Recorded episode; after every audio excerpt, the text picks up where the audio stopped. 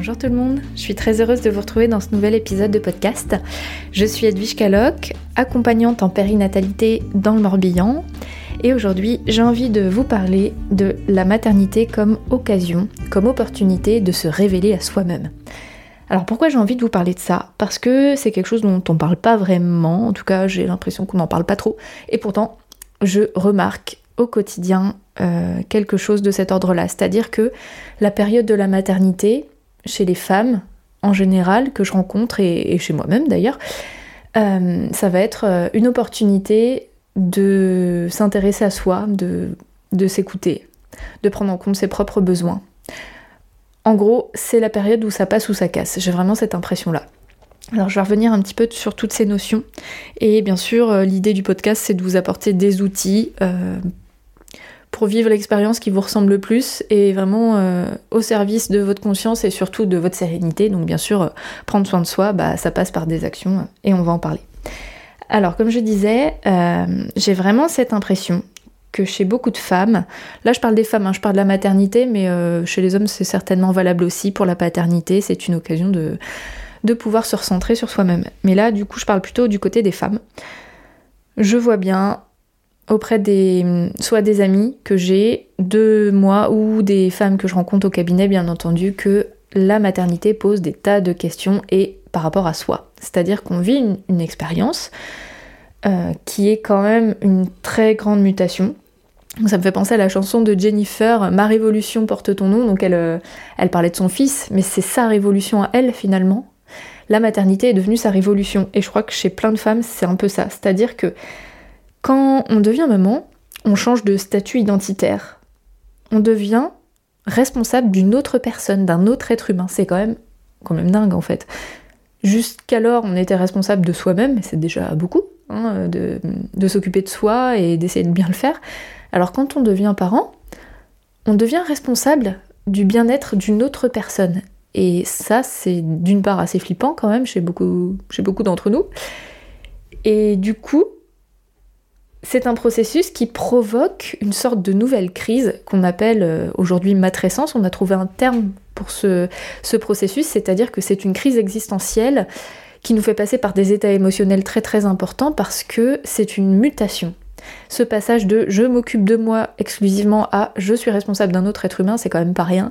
Et aujourd'hui, on, on est à même de reconnaître que c'est une vraie crise intérieure. Et ça, je trouve ça vraiment chouette qu'on puisse en parler. Euh, mais au-delà de ça, de cette crise, je trouve que c'est aussi un moment où on a un effet miroir qui est super fort. On ne peut plus faire semblant. C'est-à-dire que jusque-là, on pouvait peut-être masquer nos ressentis euh, d'une manière ou d'une autre, euh, que ce soit au travail, que ce soit en relation avec les personnes autour de soi. ce qu'on appelle le faux self, adopter un masque en société. Bien souvent, quand on devient maman, on a du mal à continuer dans cette voie-là. C'est-à-dire que si on continue à faire semblant, euh, on a quand même euh, des difficultés parce que quand on devient parent, on doit faire des choix. De toute façon, la maternité est un choix. Auparavant, c'est peut-être plus facile de se fondre dans la masse, mais quand on devient parent, on est sujet aux critiques. Que ce soit euh, notre mode de vie, que ce soit allaitement au biberon, que ce soit tous les choix qu'il faut faire, on va devoir trancher à certains moments, et c'est là où on est confronté à ce qu'on ressent. Et ce qu'on est à l'intérieur de nous? Au final, c'est un petit peu comme un jeu d'échecs, c'est-à-dire que on passe du pion du bas en tant qu'enfant. On, avait un statut d'enfant, même en étant adulte, on est quand même à la place de l'enfant, et quand on devient parent, les pions bougent. On devient un peu plus haut, euh, si on parle de. Enfin, on parle pas de hiérarchie, mais plutôt d'emplacement dans la génération. On se place euh, à, une nouvelle, un nouvel endroit dans l'arbre généalogique, et ça, c'est vraiment une très très grosse mutation, même si on s'en aperçoit pas tout de suite. Et ça a des conséquences. Et on sait aujourd'hui que pour pouvoir bien prendre soin de son enfant, pour pouvoir lui apporter l'affection et répondre à ses besoins, c'est super important de d'abord prendre soin de soi. Et ça, c'est difficile à intégrer. On le sait, en fait, on sait bien que quand on devient responsable de quelqu'un, c'est important de prendre soin de soi, mais ça reste très conceptuel. Et parallèlement, même si on le sait, quand on devient parent, c'est le moment de la vie où on a le moins de temps pour soi et on a le moins d'énergie parce que devenir parent ça mobilise beaucoup d'énergie, les enfants mobilisent beaucoup d'énergie. Donc on accumule de la fatigue et tout ça ça va générer une cascade d'états émotionnels et physiques aussi, qui peuvent être très délétères pour soi et pour la relation aux enfants. Donc c'est là où moi j'ai vraiment envie de vous mettre en garde, de bien faire attention à pas vous oublier.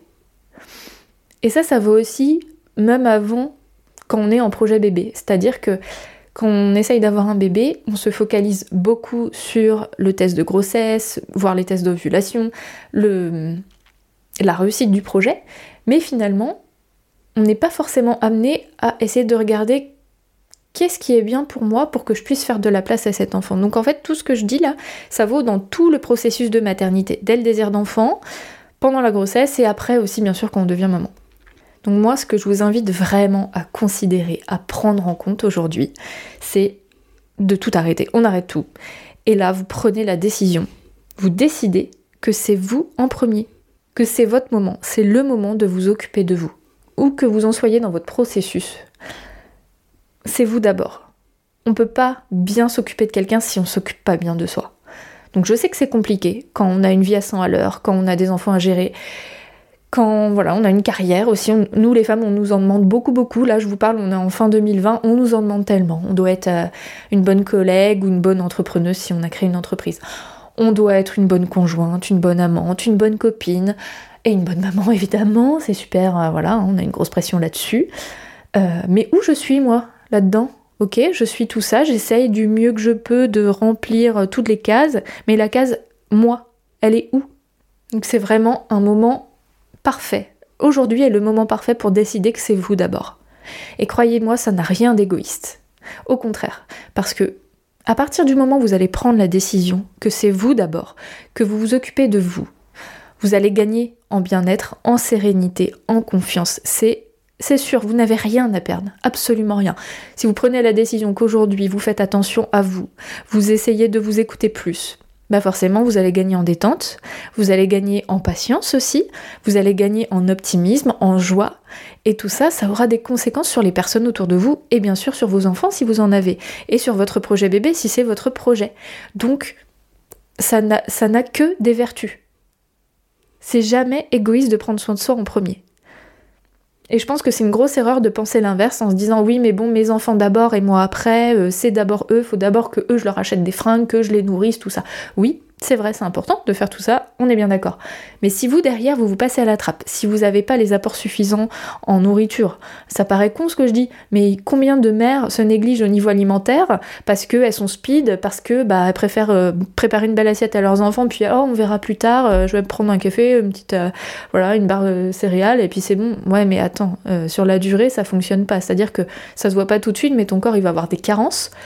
Euh, du coup, euh, tu vas moins bien fonctionner. C'est en fait notre corps, c'est une machine aussi. Hein.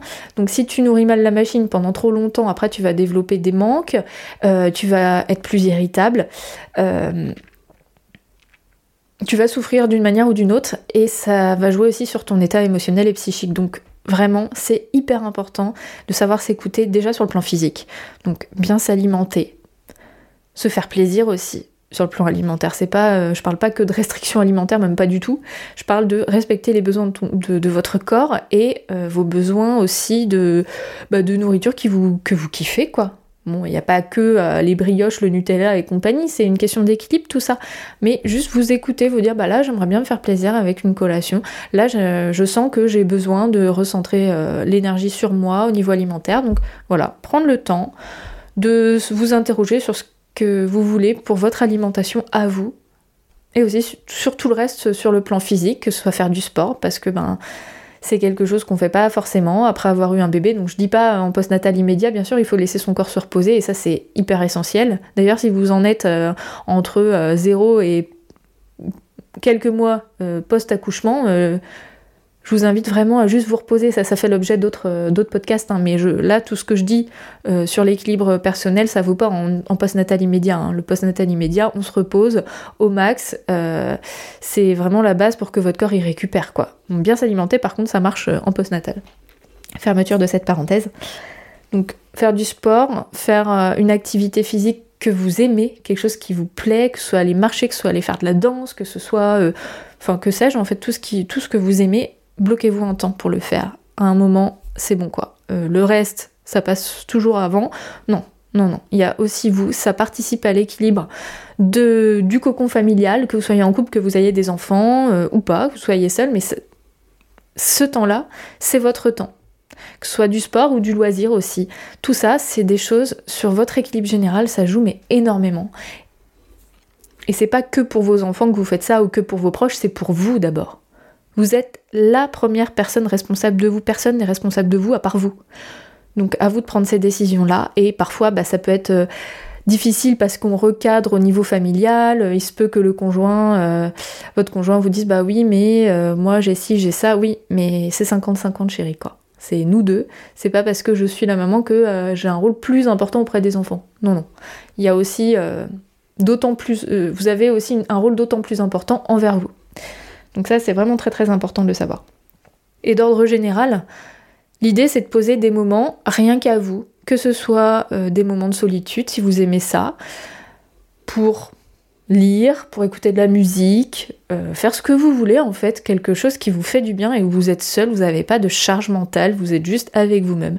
Et depuis que je suis maman, moi je peux pas me passer de ce moment de la journée où je suis seule.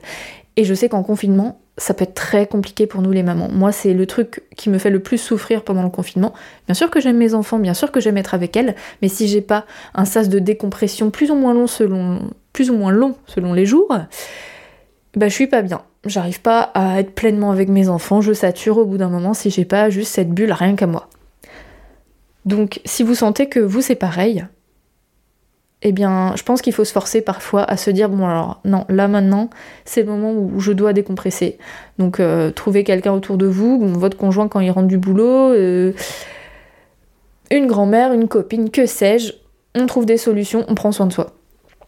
Que vous travaillez ou pas, en fait, ça c'est valable. Hein. Même si vous travaillez, faut pas culpabiliser de se dire ouais mais j'ai déjà ma journée de boulot, si en plus je, je m'occupe pas à temps plein de mes enfants à côté. Euh, non non, vous êtes vous êtes un être à part entière avec des besoins. Et vous avez aussi besoin de moments pour vous. Et quand on est au travail, euh, c'est pas un temps pour soi. Donc ça peut être euh, partager aussi du temps avec des amis, s'occuper de votre garde-robe, de sortir au restaurant. Bon là c'est un peu compliqué en ce moment si vous écoutez euh, ce podcast pendant le, confinement number 2.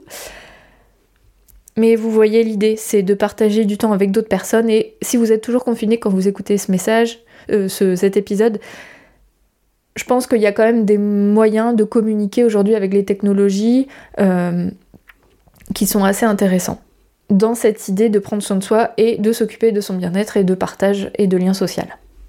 Autre truc concret, je vous invite à faire des micro-pauses dans votre journée. Quand hmm, vous n'avez pas forcément ce sas de décompression, même si vous l'avez mais que vous en êtes un peu loin, c'est de faire des pauses, des micro-pauses en vous posant la question comment je me sens là?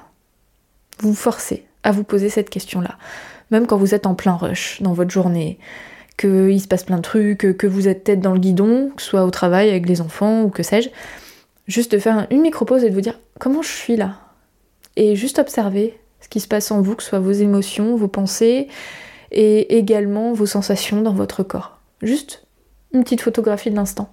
Ça vous force à avoir une conscience de plus en plus accrue de, vous-même et de votre bien-être. C'est tout bête, ça paraît vraiment tout con, mais c'est très très efficace pour commencer et même continuer à se prendre en compte, tout autant qu'on prend en compte les autres.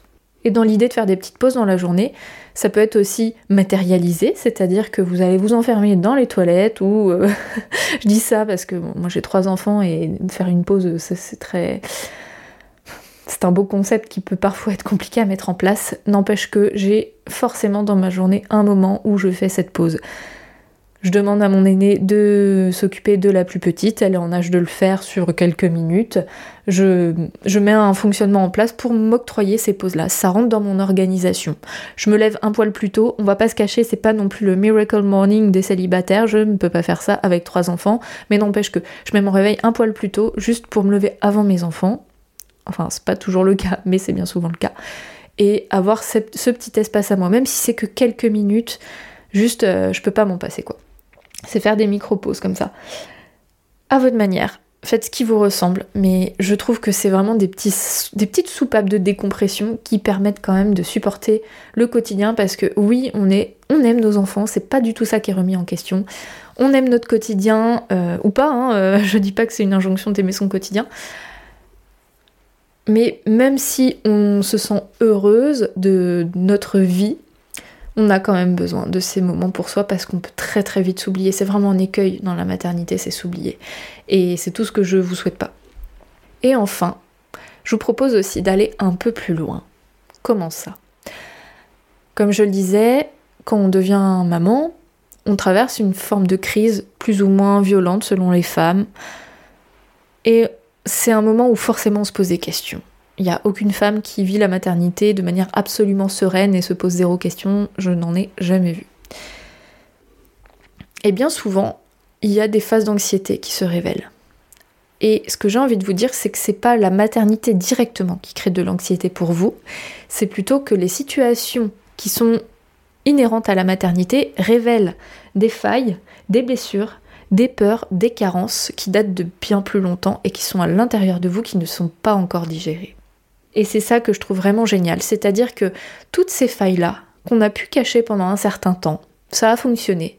Mais arrivé au moment de la maternité, bien souvent, c'est le moment où le train déraille. Donc oui, ça peut passer par des moments hyper inconfortables et en plus on se rajoute une putain de couche de culpabilité parce que euh, mes enfants euh, sont là avec moi et j'arrive pas à en profiter. Et, souvent je vois des mamans ou des futures mamans aussi, ça peut arriver même avant et même pendant le projet bébé où on se dit il y a un truc qui va pas quoi. Non, en fait, je suis en train de me rendre compte que je vais pas bien, mais je sais pas dire quoi. Et pif, c'est le, déclic. Et ça peut arriver bien plus tard aussi, quand l'enfant est plus grand. Moi, ça a été mon cas. Euh, ma, fille, ma première fille était beaucoup plus grande euh, euh, qu'un bébé, finalement, quand je me suis rendu compte qu'il y a un truc qui n'allait pas chez moi, à l'intérieur de moi. Et c'est là où ça a été un déclic. Alors, comment on peut faire pour justement prendre soin de soi de manière plus profonde à l'intérieur? Alors moi je propose de l'accompagnement périnatal, donc mes séances c'est des séances de bien-être mais aussi d'écoute, et dans ces séances d'écoute on met plein de choses à plat. Donc bien sûr on parle de la maternité mais largement, dans la, large majorité des cas, on va parler de beaucoup plus de choses que ça, ça va beaucoup plus profondément. Avec les couples, ils commencent... Euh, à venir me voir en me parlant alimentation, puis ça finit sur euh, l'histoire de la grand-mère de... Et oui, parce que tout est lié on n'est pas juste un point donné dans un, temps donné, on est lié à une chaîne transgénérationnelle et on évolue dans un environnement depuis longtemps et on a vécu des choses qui font que on est ce qu'on est aujourd'hui.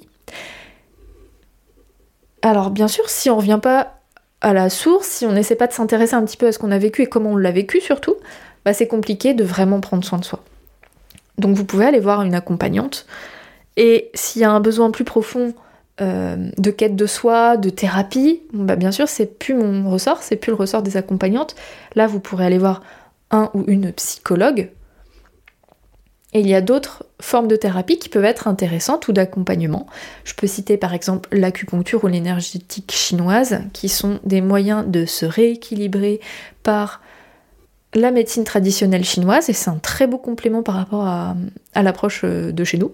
Et vraiment, je trouve ça vraiment fabuleux parce que ça agit sur, euh, une partie euh, de, notre fonctionnement qu'on ne maîtrise pas, enfin, sauf si vous êtes de la partie, mais c'est vrai que c'est assez surprenant que, euh, que des méthodes basées sur l'énergétique nous permettent de nous rééquilibrer.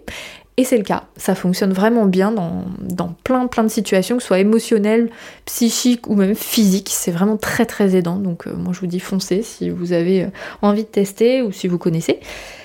Il y a aussi l'hypnose, qui est une approche basée plus sur euh, l'inconscient, ainsi que plein d'autres méthodes qui existent comme l'EFT, qui est très efficace pour euh, la gestion, enfin l'accompagnement des émotions plutôt, etc., etc. Vous aurez plein de pistes possibles autour de vous en tant que avec des thérapeutes ou même de l'accompagnement plus basé sur le bien-être tout ce que vous ferez de manière générale qui va dans le sens de qui je suis et qu'est-ce que je veux pour moi sera bon de toute façon. Et c'est parfois, chez, enfin parfois, même souvent, chez les femmes que la maternité révèle une part plus spirituelle, où on s'ouvre à une autre dimension de soi qu'on n'avait pas forcément pris en compte avant. Donc je parle de manière très générale, mais c'est ce que j'observe, que la maternité est un catalyseur d'éveil. Donc ça aussi, c'est une forme de, conscience envers soi-même, finalement, qui peut être tout à fait exploré et qui peut vraiment vous faire du bien, selon si c'est euh, ce qui vous appelle ou pas.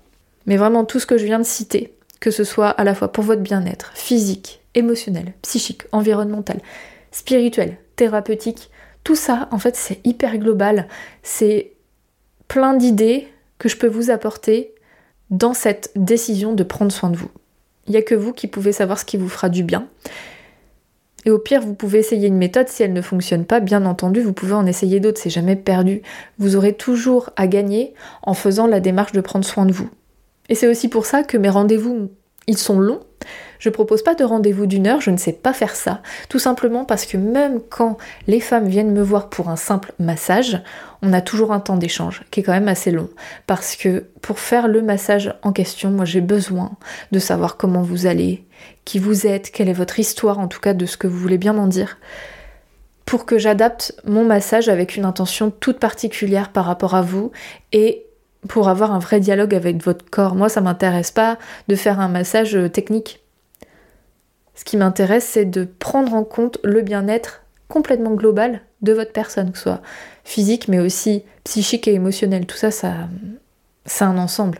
C'est vraiment mon approche qui est euh, celle-ci.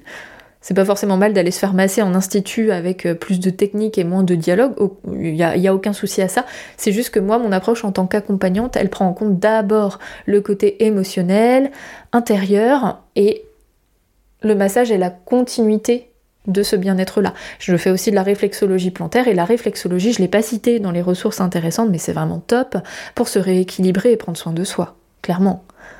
Et je suis sûre qu'en écoutant ça, vous avez plein d'autres idées. N'hésitez pas à me les partager sur le post Instagram en question, sur euh, les commentaires euh, liés au podcast. Hein. Laissez-moi un petit com euh, si, si ça vous inspire, si vous avez d'autres idées à partager pour que les personnes puissent lire ça. Parce que bien sûr, je cite pas tout ce qui existe. Évidemment, c'est pas l'objet du podcast, mais c'est vraiment. L'idée, c'est de vous donner cette impulsion de prendre soin de vous et de vous donner quelques clés pour le faire parce que souvent c'est bien, on reste dans la théorie quand on écoute des podcasts, mais c'est important aussi d'appliquer et juste de prendre la décision et d'aller de l'avant de manière totalement pratico-pratique. Parce que même si euh, à un moment donné on, se sent pas bien et qu'on manque de motivation et on se dit ouais mais de toute façon je me sens pas bien, ça sert à rien, je vous invite vraiment à vous faire une micro-violence en vous disant bon ok j'y crois pas trop mais j'y vais et on verra. Que soit juste appeler une amie, aller faire un footing, prendre une consultation chez un thérapeute ou un praticien euh, divers. C'est la première impulsion qui peut vraiment vous aider à aller de l'avant dans cette euh, prise de conscience et, et cet éveil à soi. Parce que je le répète, c'est d'abord en prenant soin de vous, en vous écoutant vraiment profondément à l'intérieur que vous pourrez prendre correctement soin de votre enfant. C'est vraiment la base. Voilà, j'espère que cet épisode vous a plu, qui vous a appelé, qui vous a parlé. Si vous souhaitez soutenir mon podcast, je vous invite à me laisser un commentaire, à vous abonner et à me laisser une note 5 étoiles sur iTunes ou sur la plateforme d'écoute de, votre choix si vous l'écoutez ailleurs, parce que c'est ça qui aide mon podcast à être référencé et donc à être visible par le plus de femmes et de couples possible. Donc évidemment, ça a son intérêt, c'est pas grand chose et ça m'aide vraiment. Je suis aussi avide de vos retours et je vous remercie pour les retours euh, positifs que j'ai euh, de manière très très régulière par message privé. Ça me fait vraiment super plaisir de me rendre compte que je suis utile parce que là, je parle euh, devant mon, devant mon micro toute seule, mais de savoir qu'il y a des personnes qui m'écoutent et pour qui c'est aidant, c'est vraiment ça qui me fait avancer. Sur ce, je vous souhaite une excellente semaine et je vous dis à la semaine prochaine pour le nouvel épisode. Ciao